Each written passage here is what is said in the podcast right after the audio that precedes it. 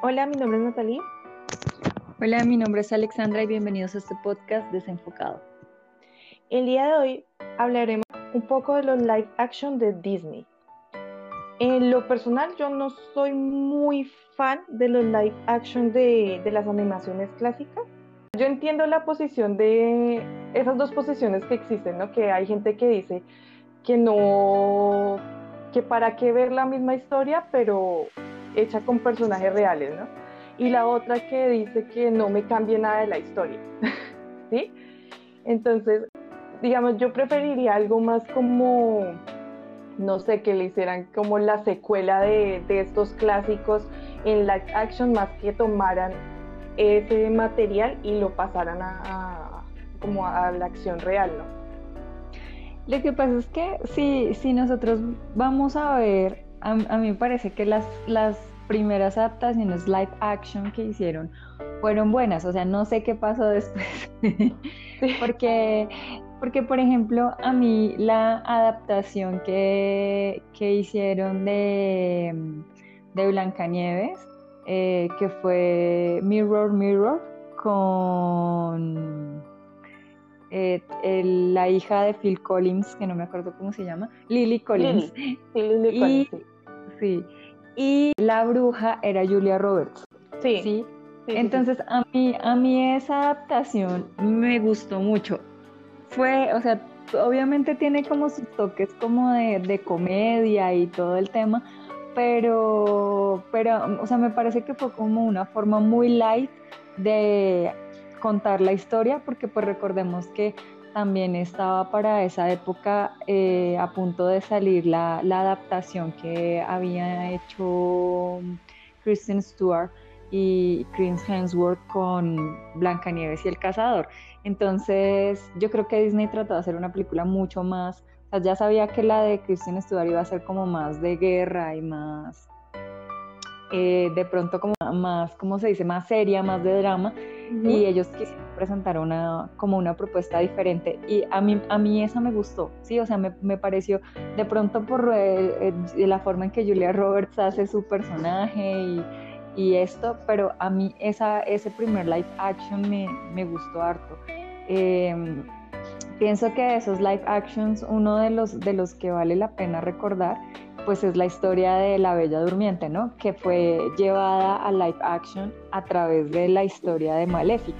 Entonces, eso también me agradó por lo que tú dices, o sea, fue como contar la historia, pero desde otro punto de vista, y la princesa no fue como el centro de la historia, sino que la protagonista era otra, ¿cierto? Y entonces es como contar eh, la historia desde otro punto de vista y, y, darse uno cuenta que pues que la mala no era tan mala, ¿no? es que a mí Maléfica sí me hubiera gustado que fuera más una película como que se fuera un poquito como hacia el terror, no sé, yo sé que Disney pues no, pero que la contaran como más mala. La verdad sí, a mí sí me hubiera gustado que Maléfica hubiera sido mala, así perversa, no sé, a mí sí me hubiera gustado. Pero igual la película no me desagradó, lo único que sí me desagradó, que ahí sí no, no los voy a excusar ni nada, fue en la segunda de Maléfica que la habían vuelto un fénix, eso sí no, eso sí no me gustó, porque ella es un dragón, ella en la película que de la animada la ponen como un dragón y es un dragón, ese, o sea, empezando que esa escena donde ella se transforma eh, es como icónica de la película, entonces esa parte sí no me gustó. Pero, pero es que bueno, ahí hay un tema y es que a mí eso me hace que esa segunda parte pues sobró. Sí. o sea, lo que hicieron de la segunda parte fue como retomar la historia porque obviamente la primera fue muy exitosa, entonces pues quisieron hacer como la segunda parte pues por ganarse el dinero que necesitan, pero pues realmente la segunda parte, o sea, la, la Bella Durmiente no tiene una segunda parte, o sea, no. era la historia ya, entonces pues, pues es como, fue como, como, o sea, a, a mí se me hizo que, que sobró, obviamente pues de, hay mucha gente a la que sí le gustó y pues de todas maneras sigue por la misma línea de, de, de, la primera y habla sobre, sobre el perdón y otro poco de cosas. Entonces, pues digamos que es como muy Disney, ¿no? Como el mensaje al final de esto. Pero a mí se me hizo que esa película, o sea, la segunda parte de Maléfica me parece que sobró. Que sobró. La primera me gustó. Lo que pasa es que eh, no se le pueden pedir peras al olmo, ¿no? O sea, Disney eh, pues hace películas, o sea, hace películas de clasificación para público general, o sea, y, y más estas adaptaciones, yo pienso que han buscado incluir a las nuevas generaciones, ¿no? O sea, que, que es como retomar esas historias con las que nosotros crecimos y traerlas a modernizarlas y traérselas a las nuevas generaciones. Entonces, pues no, no creo que vayan a hacer algo que no pueda ver todo el mundo. Entonces, eh, y eso es como, como lo que siempre ha, ha, sido como la bandera de Disney, ¿no? Hacer cosas para todo público. Sí, porque sí, o sea, con lo que dices de la familia, si nos vamos a los textos como originales, pues para esa época los, esos cuentos eran bien pesados, o sea, por lo menos lo que dicen de la Cenicienta, de la Cenicienta, no, de la Bella Durmiente, es que a ella la violaron, ¿no? Entonces sí lo, lo ponen como muy light, como tú dices, eh, en estas historias animadas. A mí otra que me gustó también fue la de El libro de la selva. A mí esa me gustó. Esa, pues, o sea, puede que no sea la, o sea, porque mucha gente yo sé que dice que no es ni tan buena la, de, la de los muñequitos. Lo que sí tiene son buenas canciones. Pero a mí esa película también, la de muñequitos, me gusta mucho. Y a mí esta de, de live action me pareció que, que, fue bien. Además de que hay que tener en cuenta que el niño, o sea, el niño tuvo que actuar con solo puntos de referencia, ¿no? O sea, a mí sí me gustó. Bueno, lo que pasa es que, es que ahí hay varias cosas. Me parece que hay mejores adaptaciones del libro de la selva. De hecho, hay una que hicieron en, en Netflix. Eh, bueno, no, no la hicieron para Netflix, la hicieron para cine, pero por cosas de la vida tuvieron que estrenarla a través de Netflix, que uh -huh. eh, la de Chan la, la, hizo Benedict Cumberbatch. Eh, y a mí esa adaptación me gusta más que la adaptación de Disney. ¿Sí? Y sé Ay, no que hay otras que son mucho mejores o sea, si uno se pone pues a salirse de Disney como tal, sí, o sea, van a haber muchas adaptaciones que van a ser mejores, pero dentro de lo que es Disney, que está adaptando como su, su, sus propios, no sus propios cuentos, no, como sus animaciones clásicas, pues me parece que esa es una como de las que más o menos lo, lo hizo bien. No, sí, o sea, digamos que a nivel estético a mí la película me gustó mucho. O sea, por, eso te digo, o sea, no me parece que sea la mejor adaptación de, de los cuentos de, de Ripley, es que se llamaba el escritor. O sea, no me parece uh -huh. que sea la, la, la mejor adaptación del libro, pero a mí la película estéticamente me gustó mucho. ¿Cuál es el problema que tengo ahí? El Rey León representó para mí un retroceso con respecto a las animaciones sí. que hicieron para el libro de la selva. Sí. ¿Sí? porque eh, con el libro de la selva habían logrado eh, algunas expresiones faciales por parte de, los animales. Eh, a mí la, la parte de, cuando conoce a la serpiente me pareció súper bonita. O sea, pues da miedo, ¿no? Pero, pero a mí la parte estética y todo, pues obviamente la voz de Scarlett Johansson y todo eso, pues te da, te pone como, como en, un, en un mood eh, con respecto a, a, lo que está pasando en la película. Pero a mí, o sea, de veras, y El Rey León es una de mis películas animadas favoritas. Y el live action fue una completa decepción. Y lo que te digo, o sea, me parece que después de que habían entregado algo tan bueno como el libro de la selva, esa película fue un retroceso completamente. Sí, Sí, porque eh, sobre todo lo vi como en, en Balú. Balú era como el que tenía más expresiones, porque habían muchos que tenían como unas pequeñas expresiones, pero eran como sutiles. Sí, pero sí, sí. sí, lo que tú dices, yo sentí más personificación, o sea, que habían personajes como tal en el libro de la selva que en el Rey León. En el Rey León sentí más, era como si estuviera viendo esos programas para niños que cogen como un animalito y empiezan a contarle la historia del animal y así, ¿sí? O sea, yo sentí más como eso que una película, que, o sea, que estuvieran haciendo una película de, del Rey León. Además que muchas, o sea, como no, los personajes no tenían expresiones faciales, muchos de los chistes clásicos de Timón y Pumba se pierden precisamente por eso, porque es como el chiste, pero como tú no los ves a ellos actuando como el tema del chiste, no se sentía. ¿Sí? Pues yo no sé si a los niños les habrá gustado esa película, pero es que a mí no me gusta. qué pasa, o sea, está esta herramienta del CGI, ¿no? El CGI. Sí. han traído hasta personas que han muerto. hacen, por ejemplo, esto que hicieron con el libro de la selva, que eh, personajes que cantan, ¿no? Y no entiendo por qué no aprovecharon esa herramienta para esto. O sea, para yo irme a ver la vida de un león, pues veo National Geographic. Pero, o sea, aquí hubieran podido aprovechar eso. O sea, obviamente por obvias razones no van a poder entrenar a un león que haga expresiones.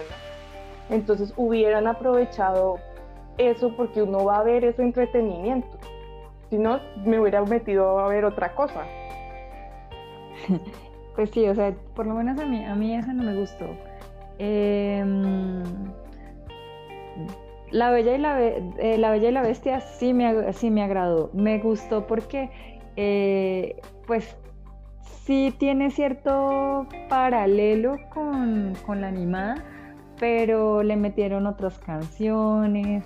Eh, me parece que todo el tema del vestuario fue acertado, o sea, sí se parece mucho a la, al, de la, al de la película animada. Eh, eso me gustó. Me gustó también que las expresiones faciales y todo, o sea, todo el trabajo de CGI que hicieron con las, con las herramientas del castillo me parecieron, me parecieron bonitos.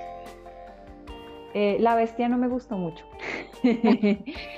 sí, o sea, debo confesar que, o sea, estéticamente hablando, ¿no? A mí la bestia no me gustó mucho. Eh, pero me parece que la película funcionó bien. Y pues obviamente tenemos, o sea, yo siempre pensé que Emma Watson podría ser una princesa Disney porque ella tiene una cara muy bonita, o sea, y, y ser bella, o sea, es, yo creo que le quedó muy bien ese papel. Entonces de pronto por eso. Y también, eh, pues, eh, el, villano, eh, este hombre también me parece súper buen actor y me parece que también hizo un muy buen trabajo. Sí, yo debo confesar, o sea, a mí La Bella y la Bestia me gusta, sí, la animación me gusta. Y esta sí, la verdad, lo vi más que todo fue porque lo que tú dices, estaba este Luke Evans, que es el que hizo de Gastón. Ese tipo a mí me gusta, lo sé, pero me gusta mucho. Y estaba mi crush Evan McGregor. Ay, sí. Estaba en la... Entonces, no me importa si le he escuchado casi toda la película La voz nomás, no me importa, pero él estaba ahí, entonces, y pues obviamente como de Harry Potter, pues estaba en Watson.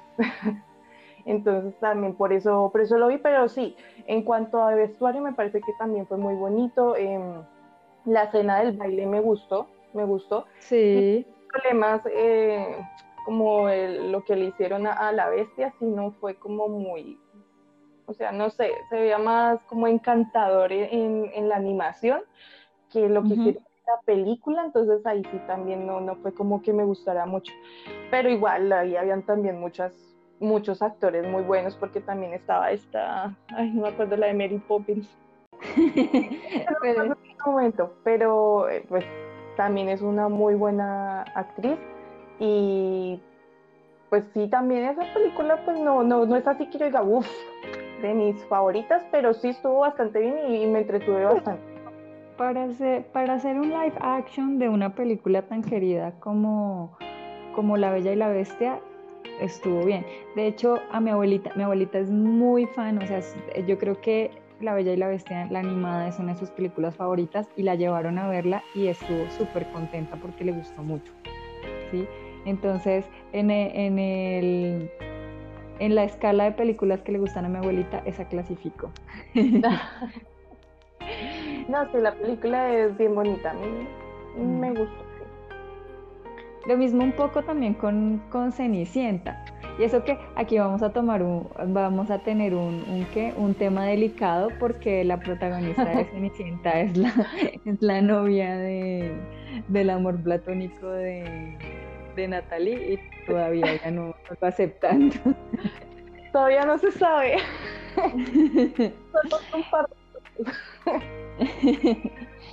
pero, pero a mí está igual, o sea, buenos vestuarios, no me gustó. Eh, yo no sé, ella, yo creo que su, pelo es como oscuro y me parece que le tinturaron el pelo muy mono. Y eso como que no me agradó mucho. O sea, el color de su pelo que le pusieron a, su pelo no me gustó mucho. Pero, pero los vestuarios fueron chéveres. Eh, y no me acuerdo. El príncipe estaba más o menos. el príncipe era uno de Game of Thrones. que era uno de los hermanos Stark. sí, pero eh, a mí de esta película, eh, la villana. Sí, esa vieja es muy buena actriz. esa mujer es muy buena actriz y creo que, pues, o sea, lo hizo muy, muy bien. O sea, yo creo que ella le aporta como, como esa, eso a la historia, ¿no? Y a la, a la película. Entonces, la, no, la, la, menciono por eso, porque yo creo que ella es de las que salva e, esa, esa película. Pues obviamente tiene todos los efectos Disney. Eh, tenemos a Elena Ohan Carter como la madrina, que también, o sea, es un papel muy pequeñito, pero, pero pues es así como excéntrico, así como estamos acostumbrados a ver a Elena, entonces eso también me pareció chévere. Sí, le aporta, ella le aporta, así apareciera en un pedacito súper pequeño, pero le aporta también bastante. Eh, sí, lo que tú dices, creo que ahí el, como la, hacer, lo que estuvo acertado fue, fue la villana, porque, digamos, Cenicienta, aparte de ese problema personal, eh, pues no sé, se me hizo como muy, estuvo como muy flojita. Y el, también el, el príncipe pues no sé, sí, yo digo que también la parte fuerte fue como la helada madrina y la... Y la villana. La villana. Y por ahí de pronto como cuando se transformaron los animalitos y eso, el de la lagartija, por ahí, como eso. Pero de resto, pues la película no, no creció tan, pues no creció mucho. Pues es la misma historia, ¿no? Es la, es la historia de, de la película animada.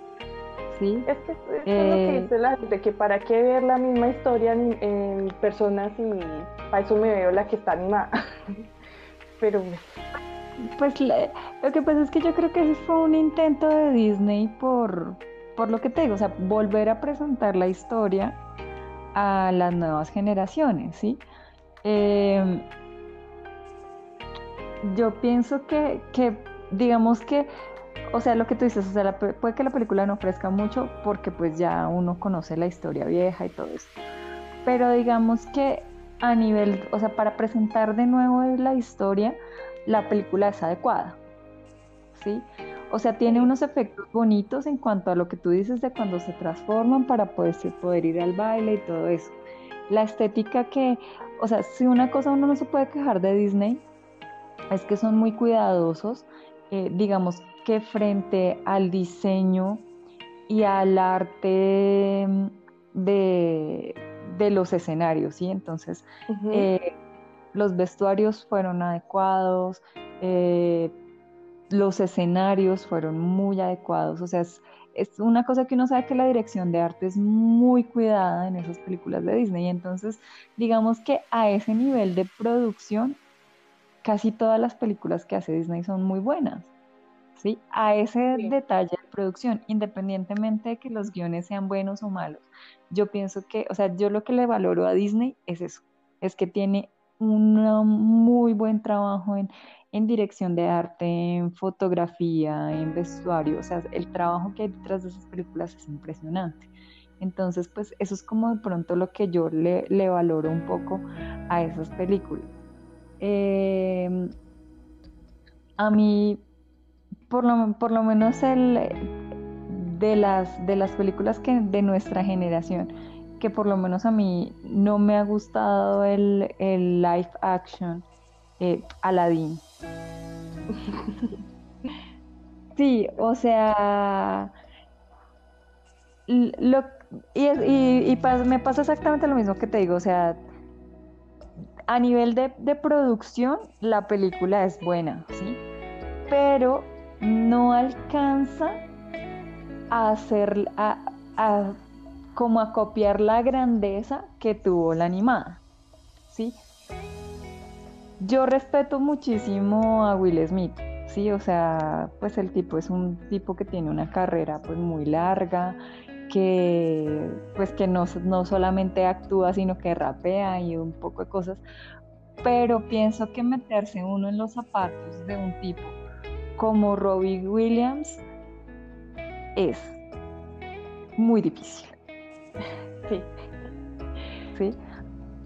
Es que, de hecho, o sea, eh, cuando, cuando estaba saliendo todo el tema de, la película, eh, pues estaban recordando a Robin Williams por, porque pues él hizo la voz de, de mm, el genio en, la película animada y muchas de las, de las cosas de la película, o sea, en, el proceso de, doblaje de una película animada, ellos empiezan a hacer como, los bocetos y, la, y las imágenes y muchas veces le muestran a los actores ya como la, secuencia ya casi terminada, pues para que ellos puedan hacer las voces y hacerla eh, como adecuado a lo que están mostrando, ¿cierto?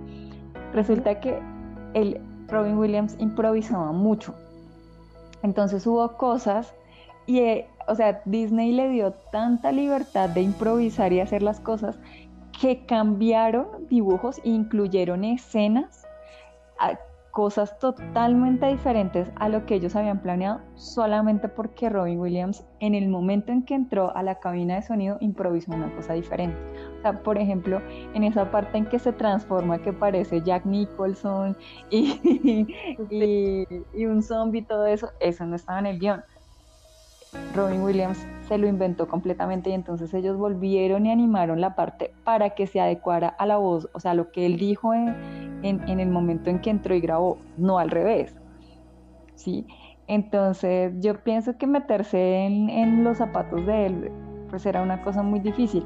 Hay gente que dice que si lo logró, a mí no me parece. O sea, yo tengo un problema con Will Smith y es que a mí se me hace que muchas veces hace como el mismo papel, o sea...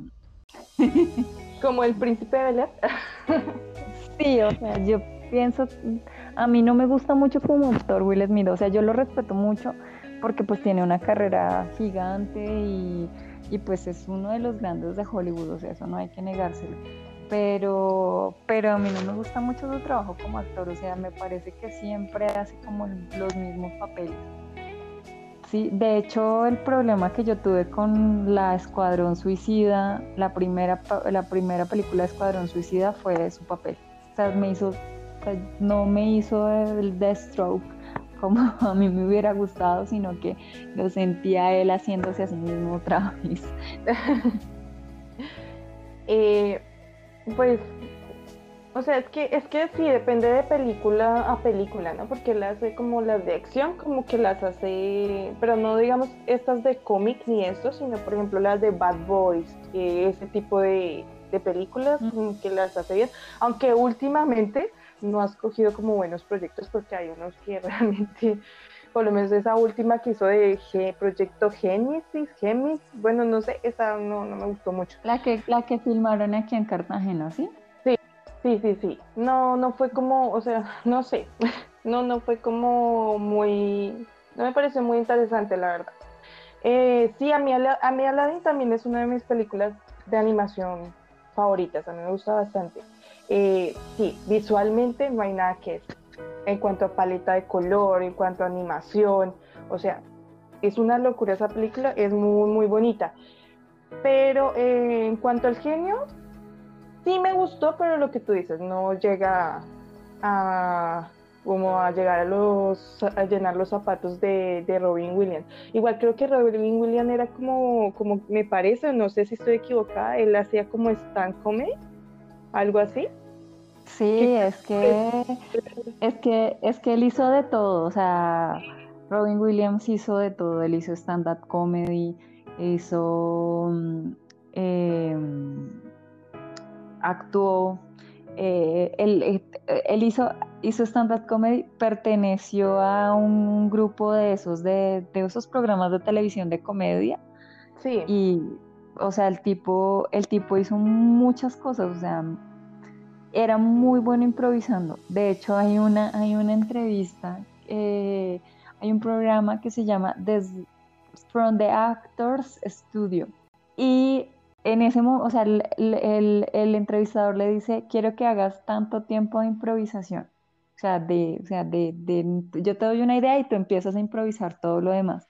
El tipo improvisa durante 10 minutos y todo lo que improvisa tiene sentido. O sea, sí, o sea, e, e, esa habilidad de, de, no, o sea, de que no improvisó porque sí, sino que todo tenía como una secuencia. Entonces, el tipo era un genio, o sea, y era muy gracioso y también hizo papeles de, o sea, hizo comedia así, pero también hizo papeles serios en donde le fue súper bien.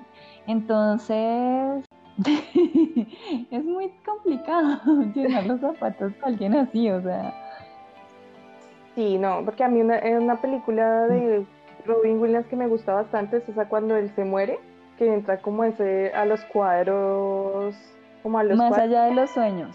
Esa película me gusta y le he hecho películas dramáticas, o sea, el tipo es muy, es muy, era multifacético. Era muy versátil, sí, era muy versátil.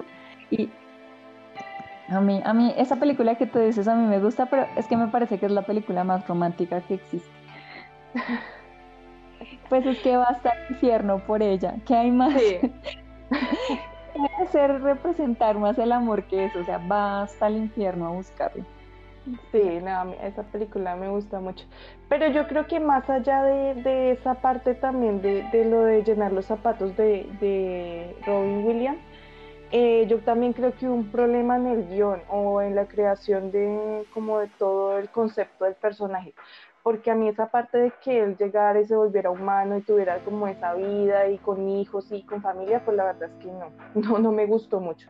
Yo, a mí me gustó eso de que el genio fue libre y él se fue y ya, pero no eso de que, tuvo, que se fue en un barco y con, no, la verdad es que esa parte sí no me gustó mucho, la otra parte que tampoco me gustó mucho fue que como que, como que en ese empoderamiento femenino forzado de Jasmine no me gustó tanto, me parece que esa escena de la canción y la escena de esa canción Speechless, creo que se llama, me pareció innecesaria.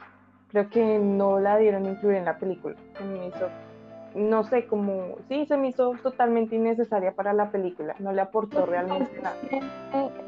Lo que pasa es que una de las cosas que más le han criticado a la película animada es que pues se ve que hay, em, pues, eh, o sea, que, que Yasmín está en una sociedad en donde eh, pues las mujeres no son bien valoradas, ¿no?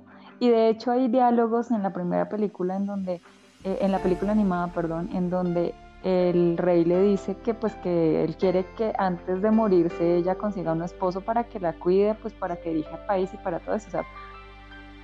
Pero yo pienso que, o sea, a la película la han criticado mucho por ese tema, pero es que em, es lo que está pegado a la realidad. Sí. ¿sí? Entonces, lo que tú dices, o sea, ¿por qué quieren obligar a un personaje que vive en unas circunstancias, ¿no? Además que se supone que Aladdin, pues, él tiene un tiempo determinado en el que pasa la historia, ¿sí? O sea, no es una historia moderna. No. ¿Sí? Entonces, digamos que para el momento en donde está contextualizada la historia, está bien que eh, pues que Yasmín no sea tratada como, como un igual a un hombre, ¿cierto?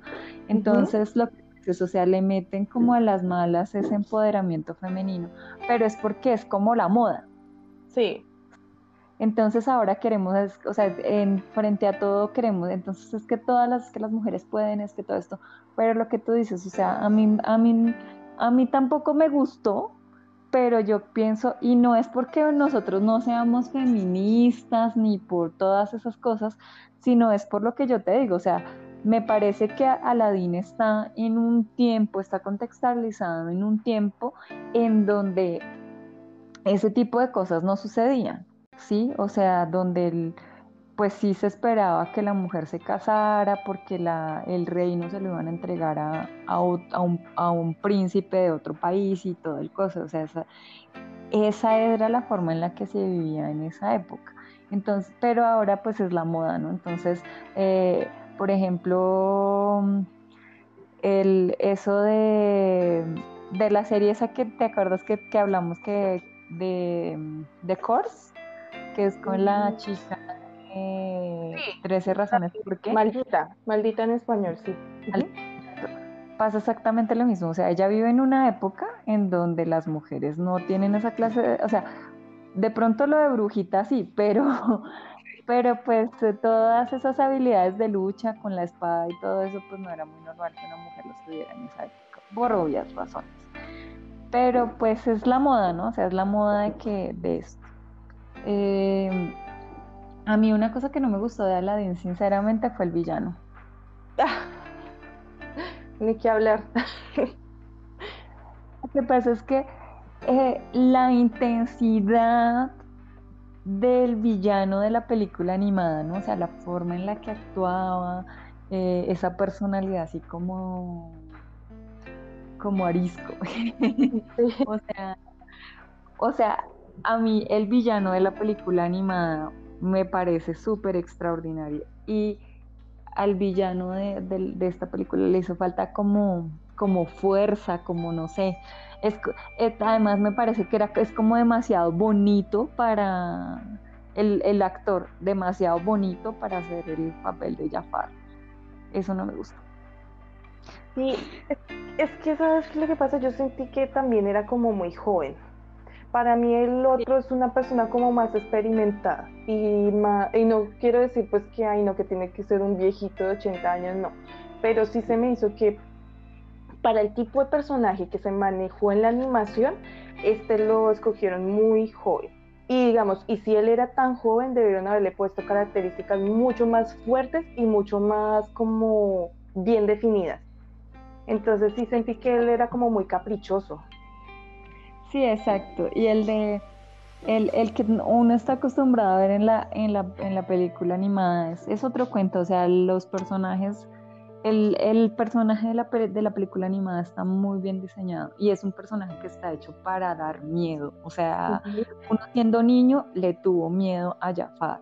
Esa escena en la que se, en que se convierte en en, una serpiente y, y Yasmín está metida en un reloj de arena y todo eso, es una escena que, yo creo que eh, se quedó en la mente de, los niños, ¿no? De que si había una posibilidad de, de, que exista ese, como ese tipo de mal en el mundo, ¿no? Y es un personaje aterrador, o sea, esa escena es aterradora, cómo le sale la lengua y todo cuando habla, es, es aterradora, o sea, para un niño es aterradora, puede que uno ya de grande ya no se asuste, pero para un niño es una escena aterradora. Y es que igual digamos que él tenía lo de esto de la serpiente y todo, y también al personaje le metieron como, no sé, es que normalmente cuando los personajes están asociados como a las serpientes, tienen como una cosa de elegancia y de malicia que ese personaje de, de, la animación sí tenía. En cambio, este se me hizo que no tenía como esa elegancia y ese, como esa presencia que tenía el de la animación. Además, Además, que es, la, que es la cosa que te, o sea, de lo que estás diciendo, si tú te das cuenta, la forma en la que está el diseño del personaje animado, que es así alto y delgado, y las, las sombreras esas del traje, o sea, uno viendo el personaje, el personaje asemeja en la forma en la, del vestido y todo eso, asemeja la cabeza, de, de la cabeza y el cuerpo de la serpiente porque, eh, porque Jafar era alto, delgado y tenía eh, su, su, vestido, era así como, como la parte de la cabeza, así como triangular, la parte de arriba del cuerpo. Yo creo que también como para... Y, y en, esa, en, esa, en esas tomas en donde salía así como, como la, a medio cuerpo que tenía el bastón con forma de serpiente en la mano, todo está adecuado, ¿sí? O sea, ¿cómo se dice? O sea, uno ve, la imagen es... La silueta, sí. Sí, o sea, exacto, es, es em, eso tiene un nombre, pero que ahorita no recuerdo, pero eh, cuando uno habla en imágenes, eh, tiene como esa armonía, ¿sí? esa armonía visual y te hace pensar en la serpiente, o sea, no solamente porque la tenga en la mano, sino también por la figura. Entonces, eso le hizo falta, ¿sí? Porque pues este actor mm, de pronto es un poco más fornido que, el personaje de, la animación. Entonces, no, como que no, no casaba bien. Y lo que yo te digo, o sea, le hizo falta como fuerza, lo que tú dices, o sea, no, no tenía como esa elegancia y esa malicia que tiene el Jafar de la película animada. Es que yo a veces siento que descuidan mucho los villanos. Y realmente una buena película es que tenga esa parte, obviamente, del bien, pero también es muy importante esa parte de los, de los villanos y que sean villanos bien estructurados, porque no sale simplemente como que, ya, o sea, o sea, como que es malo, pero no tanto, pero como que, o sea, no sé, tiene que ser un villano que sea muy, muy bien estructurado para que sea, para que llegue a ser un éxito eh, la película. Lo que pasa es que volvemos a lo mismo, ¿no? O sea, realmente si tú te das cuenta, los villanos que nosotros hemos disfrutado a nivel de, no solamente de, películas de Disney, sino, sino de esto, son villanos de, actores experimentados, ¿sí? O sea, de actores que, son, que ya tienen cierta trayectoria y que son buenos. Entonces, volvemos, la villana de, Cenicienta fue una muy buena villana, pero es que estamos hablando de, esta, de este mujerón que es una actriz muy eh, polifacética, que es una persona que ha hecho drama, que ha hecho comedia, o sea, que ha hecho muchas cosas. Y, lo, y, y uno siente que el personaje es bueno, o sea, que no es forzado, ¿sí? O sea, el personaje tiene como la fuerza, el misticismo que debe tener, ¿sí? Pero es por eso, o sea, porque lo, lo, hizo una actriz que ya tiene cierto bagaje en, personajes. De hecho, la villana de esta película también ya había hecho otro villano en Disney que fue Hela eh, ah, de Thor Ragnarok, ¿sí? Entonces, ya es, o sea, ya es una persona que tiene mucha experiencia eh, y entonces yo creo que eso también hace que el villano sea, pues bueno, ¿sí? Lo mismo pasa, o sea, a pesar de lo que tú dices de, de lo de Maléfica, a mí me parece que Angelina Jolie hace, o sea, todo lo que se hizo en la cara y cuando sonríe y todo, eso le da una imagen a la maléfica que de pronto otra actriz no hubiera podido lograr. Sí, es que sí, es que realmente cuando un actor tiene tanta experiencia y ha actuado en diferentes géneros, enriquece mucho los personajes. Porque, o sea, un personaje o una persona no puede ser simplemente buena en su totalidad o simplemente malo. O sea, sí, cuando tienen tanta experiencia, enriquecen mucho el personaje y, por ejemplo, lo que pasaba con Robin Williams, habían cosas que no estaban en el guion entonces él mismo enriqueció la, película. Y, y el este es que yo no sé por qué no le dan la importancia al villano que deberían. Sí, no sé. Porque es que a mí, a mí me parece que el villano es más importante incluso que, el héroe de la película. o sea, porque pues, o sea, el bueno bueno y ya. Sí, tienes pero, pero el villano es el que trae como, o sea, el villano tiene más libertad. Yo creo que el actor que hace un villano tiene mucha más libertad de encontrarle matices a su personaje, de, de, lo que tú dices, o sea, no hacerlo tan bueno ni tan malo, sino darle como misticismo, o sea, tiene muchas más herramientas con que trabajar que el que hace el bueno, porque el que hace el bueno, pues es bueno y ya. ¿Sí? Pues sí, o sea, en cambio. Es que, el, o sea, yo creo que es como un arma de doble filo. Como tienes mucha libertad y lo puedes hacer muy bien, también la puedes embarrar totalmente. Yo, si, si actuara, preferiría ser de mala, porque la verdad se me hace un trabajo mucho más divertido. en serio, porque el malo, el malo como que no tiene esa, o sea, esa moralidad que a veces le ponen tan forzada a los personajes buenos, ¿no? Entonces él, como que anda eh, a su ritmo, o sea, lo que se le da la gana de hacer. Entonces eso también es, eh, o sea, alguien que pueda manejar ese tipo de, de, o sea, de personajes, pues son un éxito. Y por ejemplo, esa es una cosa que yo rescato de Maleficados. La villana.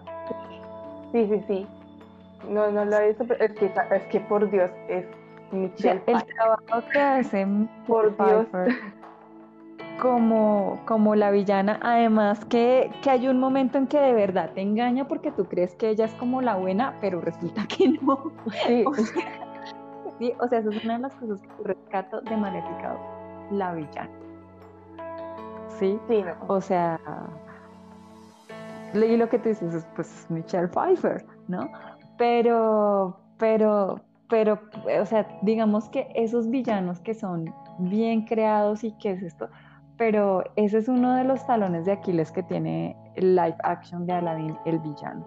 Y me parece que de pronto si hubiera contratado, no sé, a alguien con un poco más de experiencia o, o de pronto incluso con este actor, pero que hubieran tratado como más de, de, de desarrollar el personaje, de, de como de guiarlo a que hiciera otras cosas, porque yo creo que lo que yo te digo, o sea, a mí me parece que Jafar debe ser un, un personaje con muchos matices y se hubiera pues podido hacer muchísimo mejor.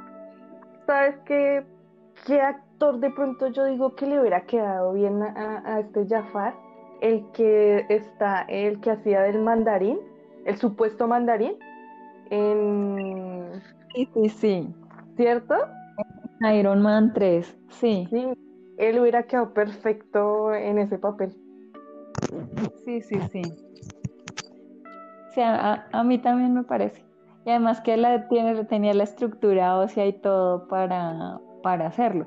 Además que yo lo que tú, o sea, a pesar de todo, eh, sí estoy de acuerdo en lo que tú dices. Yo sí esperaba que Jafar fuera un hombre mayor. Hmm, sí. Sí, porque esa era como la idea que yo tenía en la película animada, o sea, que él era mayor, mucho mayor que Aladdin y que Jasmine. ¿sí? De hecho, en la película animada, eh, pues son unos niños, o sea, Jasmine y Aladdin son unos niños. Y Jafar ya era un hombre, era un poco más joven que el sultán, pero, pero era, era mucho mayor que, que Jasmine y que, que Aladdin rescato la elección del casting de, de Jasmine y de Aladdin. Me parece que ellos dos fueron muy bien elegidos. O sea, digamos que sí eran como un poco como lo que yo me los imaginaba, que pues es, a pesar de que sus rostros son muy americanos, pero, pero su color de piel y todo eso me pareció que fue súper acertado con respecto a la, para la elección de, del papel, o sea, eh, eh, sí, sí representan como a ese, aunque, aunque por ejemplo eh, de Yasmina a mí me hubiera encantado ver a alguien como a, Priyanka Chopra hacer ese papel, pero bueno, lo que pasa es que Priyanka ya está muy viejita, pero, pero a mí, ella, o sea, yo cuando, cuando dijeron que iban a ser Jasmine, yo me imaginaba que Jasmine iba a ser una chica así como ella. Mm, mira que sabes que una de las que de pronto pudiera haber sido es esta actriz que actuó con Henry Cavill en esta en la última serie que hizo. Ay, no me acuerdo cómo se llama. Bueno, ella es la bruja que está con, eh, ¿cómo se llama él? El, hechicero, creo que se llama. No me acuerdo cómo se llama, tampoco recuerdo el nombre de la actriz, pero es la que está con ella en, The Witcher. Ese, exactamente, sí. Yo creo que ella podría haber sido una buena Jasmine. Pero pasa lo mismo, o sea, ella debe ser como contemporánea de Priyanka. Pero ella se ve más jovencita, ¿no? Ella se ve como un poquito más. Pero hubiera quedado más, o sea, se hubiera visto un poco más adulta al, al, Aladdin. Sí, sí, sí, sí. sí, O sea, pero, pues yo, o sea, lo que pasa es que yo me imaginaba, yo me imaginaba que su rostro iba a ser un poco más, eh, pues, como más ¿sí? Y eso que las, las chicas que nosotros estamos diciendo no son porque Priyanka es, eh, creo que es de la India, y la otra y la otra chica no sé dónde sea, pero pues digamos que a, nivel de la belleza que nosotros esperábamos por lo que fue la película animada, a mí me parece que una de ellas dos habría, quedado bien. Pero digamos que la elección de los actores estuvo relativamente bien, aunque creo que esta chica, la protagonista es como una es como inglesa. Eh, sí es como sí tiene como ascendencia eh, como árabe, pero pero es como inglesa. Mm, sí, creo que sí, creo que ya, creo que la mamá o algo así es, árabe. Pero sí, yo también creo que, lo, exceptuando el villano, sí, exceptuando el villano, que lo, otro que también pareció fue lo del tigre, el tigre salió también bonito. Ah, sí, me, gustó. Pero de resto sí, los colores, los escenarios y, todo, pues fue bastante bien y pues obviamente no es perfecta, sí, Aunque, aunque a, mí lo, a mí lo que me hizo falta realmente eh, fue el desfile en, en, cuando, entre, cuando llegan a Grava, que es todo el desfile con los elefantes y eso. El de la, el de la película animada, es que fue una cosa así, uff, y en la, en la película, pues uno queda así como, sí. o sea, no estuvo mal, pero no es tan grandioso como el de la película animada. Pues es que, es que ahí es lo que pasa, que algunas personas dirán si le faltó y otras dirán no, si le hubieran metido eso hubiera sido demasiado, ¿no? Pero a mí sí se me, sí se me hizo que también, también le falta un poquito más de grandeza y de epicidad al, al, al momento. Mm. Pero digamos que la canción, las canciones, exceptuando esa que dije de Speechless, esa, pues sí, yo me las disfruté, me las canté. Sí, porque eso es otra cosa, ¿no? Disney en las, en las versiones animadas tiene muy buenas canciones. Pero sabes que ese es un tema, ese es un tema nuestro, o sea, de nuestra generación y de, y de nuestra generación hacia atrás, porque por ejemplo con el tema de Frozen, eh, un, un, un, niño me dijo, oye, es que en esa película de Frozen 2 cantan mucho. Entonces yo quedé como, ups, o sea, yo, porque nosotros sí estamos, o sea, eh, La Cenicienta tiene varias canciones. Em, la Bella y la Bestia tienen varias canciones. Eh, el Rey León tenía canciones, entonces, o sea, si alguien, eh, un chiquito me dijo, ay, a mí no me gustó Frozen 2 porque cantan mucho. Entonces en las películas animadas recientes no hay tanta música como en las de antes. Sí, no, sí, pero, pero es que bueno, no sé, también puede ser, obviamente sí, por lo que tú dices, la generación, pero por lo menos yo, a mí se me hace que las de antes eran muy buenas. Las de ahorita no, o sea, no sé. De pronto puede ser por lo de la generación, de pronto sí puede ser por ese cambio de generación, que uno viene acostumbrado de unas cosas a lo que se está presentando ahora.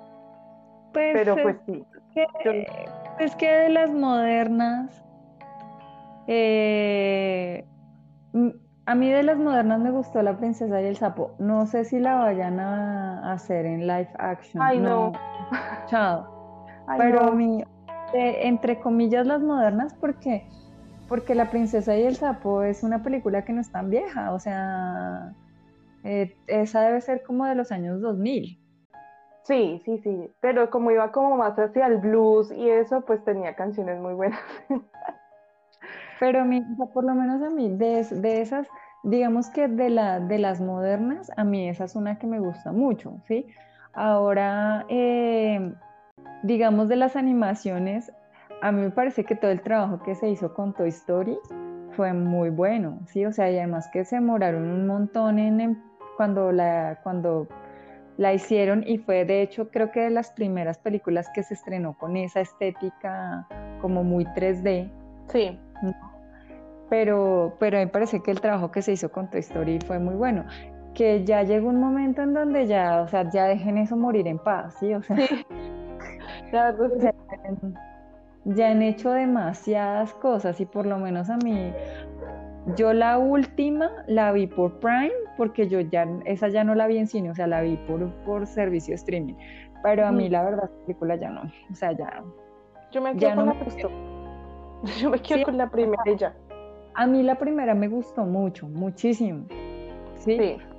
Pero, pero, pero, o sea, ya deberían dejar eso morir en paz, o sea, ya no. Em, y como que viene una quinta, cuarta, no sé, viene otra, parece que viene otra. Pues no sé, no sé, pero yo creo que ya deberían dejar ese tema en paz, o sea, o sea, la primera fue buena y me parece que el, que el trabajo que se hizo, o sea, de que fue como de las primeras películas de Pixar y todo esto, me pareció muy buena. Eh, también me gustó mucho Valiente, de las princesas modernas, Valiente. Y hay mucha gente que dice que no le gusta esa película y a mí también. O sea, me parece que es así, el empoderamiento y toda la cosa que le pusieron a esa, a, esa, niña, me parece que estuvo bien, que no fue forzado ni nada, y, o sea, que lo hicieron bien. Y hay mucha gente que dice que no le gusta. Pero a mí, a mí, además que eh, eh, el o sea, ese, esa, esa belleza pelirroja, despelucada, llena de pecas, me parece, o sea, la, la princesa me parece súper linda, o sea, el diseño de ese personaje me pareció súper lindo desde el principio. Sí. Y eso casi, eso que casi no me caen bien las pelirrojas, pero esa pelirroja sí me gustó. No, pero sí, eh, a mí también me gusta bastante eso. Sí, ese personaje es súper lindo. Eh, está la de Rapunzel también. Pero el, tema de Rapunzel es que me gustó más el, caballo, me encanta. Sí. Y el bicho, el camaleón. El camaleón. Y, y el interés romántico de Rapunzel me gusta.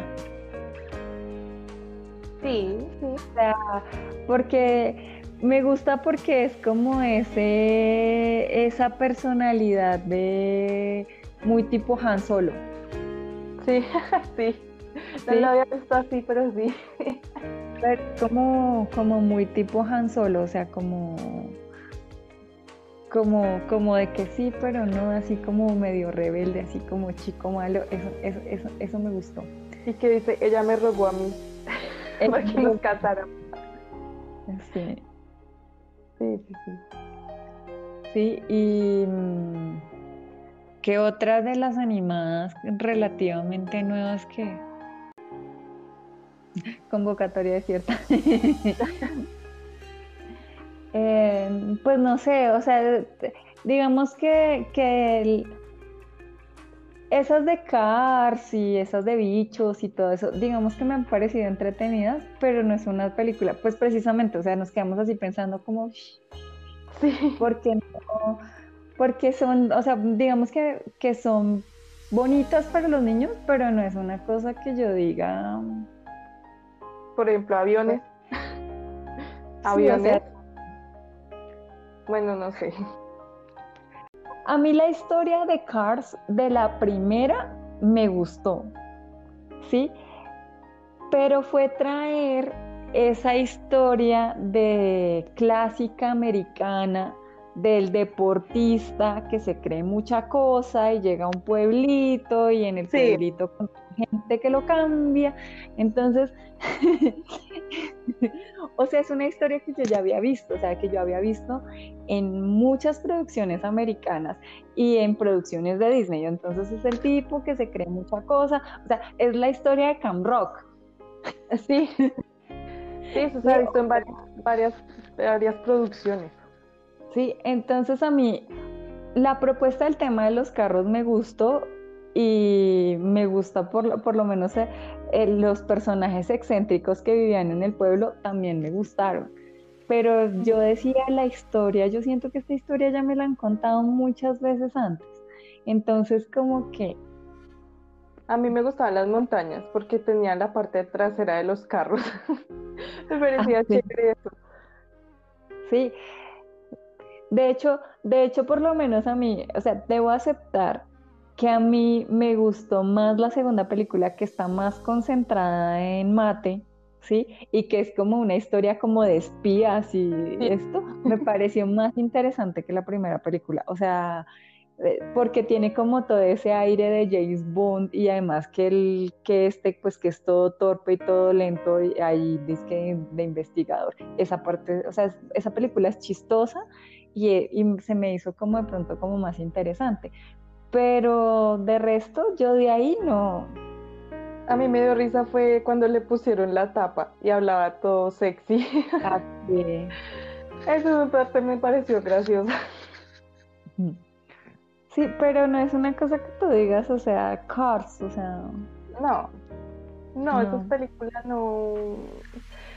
Es que no sé, o sea, no sé para dónde vamos con todo eso. Pues, o sea, digamos que, que pienso que, que, digamos, Toy Story fue como como una evolución en la clase de historias que se le podían contar a los niños, ¿sí? Entonces como que ya no es el cuento, ¿sí? O sea, no es como, o sea, antes todas las películas, porque incluso, ¿sí? por ejemplo, esa gente que dice que el Rey León era una idea original, es mentira. el ah, Rey León estaba basado en, en Hamlet, ¿sí? Mm. De hecho, de hecho, eh, leí en estos días que todas las películas del Rey León están basadas en obras de, William Shakespeare. Hmm. ¿sí?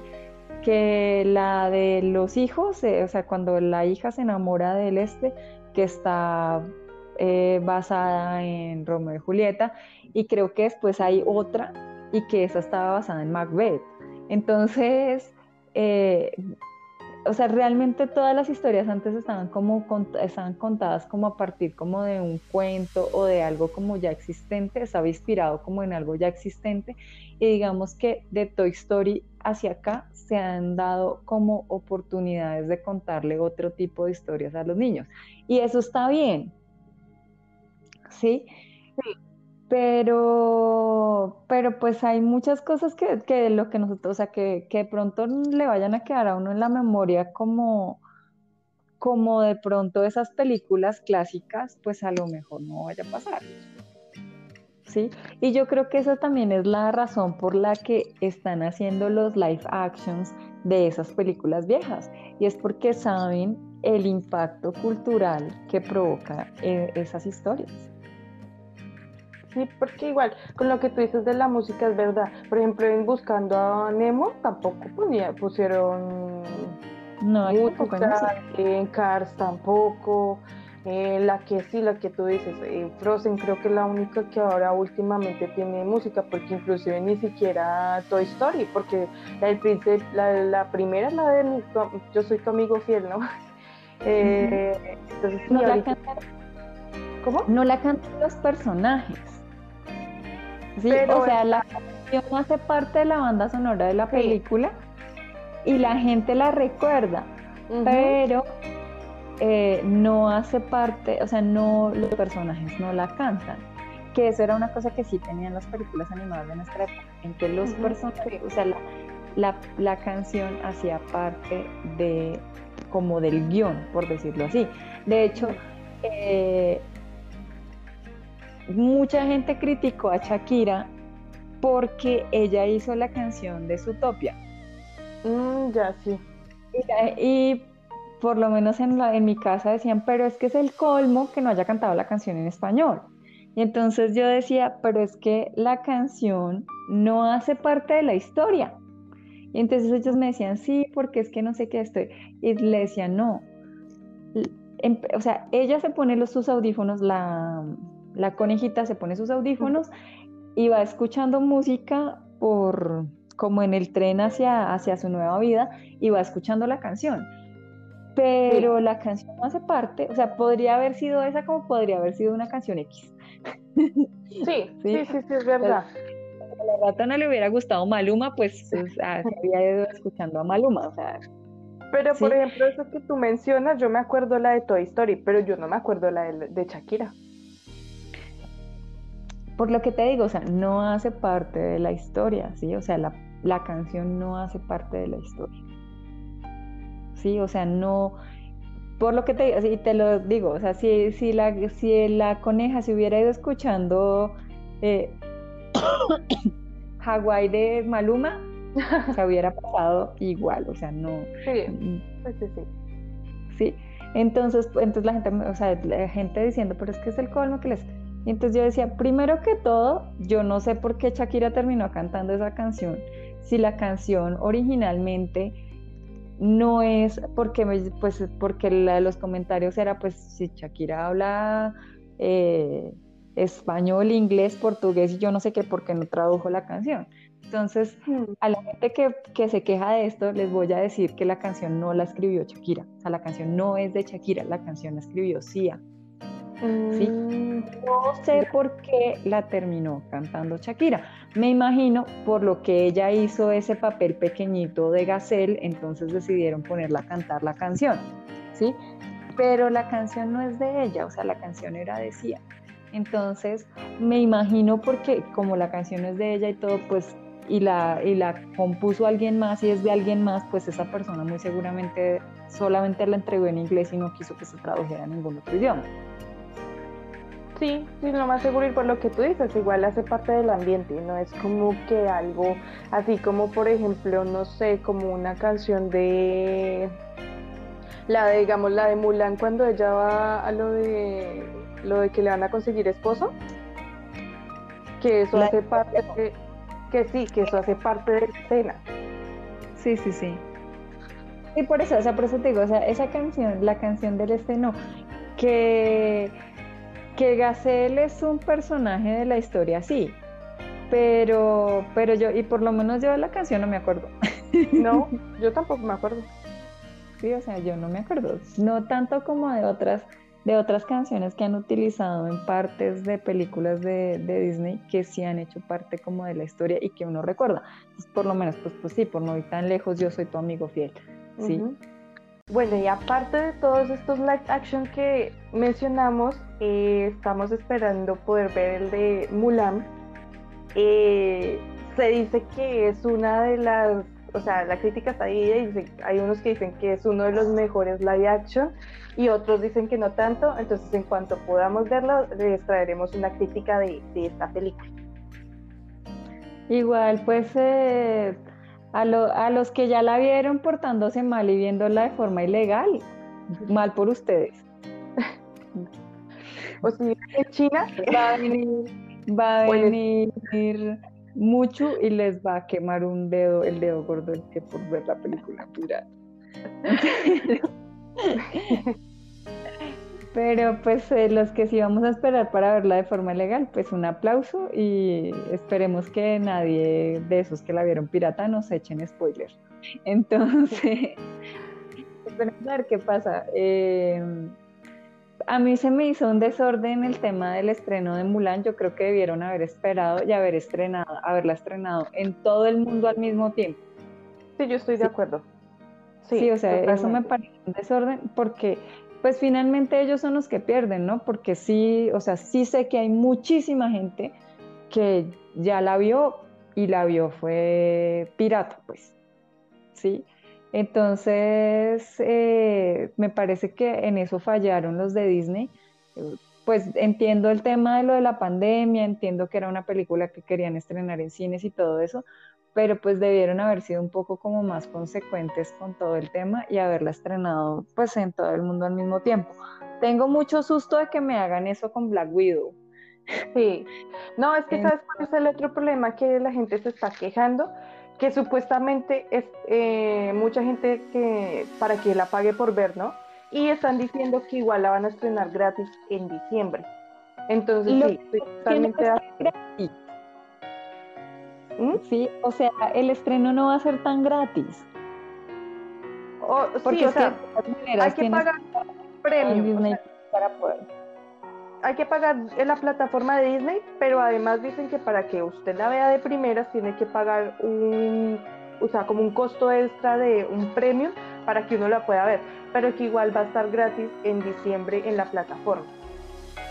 Por eso te digo, pero no es tan gratis porque tienes que pagar por, acceder a la plataforma. Sí, es, pues no sé, espero que no me hagan lo mismo con Black Widow. O sea, tengo miedo de que me hagan lo mismo. Eh, ojalá. Quién sabe qué decisión vayan a tomar eh, con respecto a los cinemas. En Colombia ya salió una norma que permite abrir los cinemas, pero los empresarios no quieren porque pues es una pérdida una pérdida muy grande para ellos, más teniendo en cuenta que no los quieren dejar vender comida. Entonces, quién sabe qué irá a pasar con los cinemas, por lo menos en Colombia. Esperemos a ver. Y pues nada, yo creo que esto ya fue todo por hoy. Muchas gracias por acompañarnos. Que tengan un buen inicio de semana. Adiós. Chao.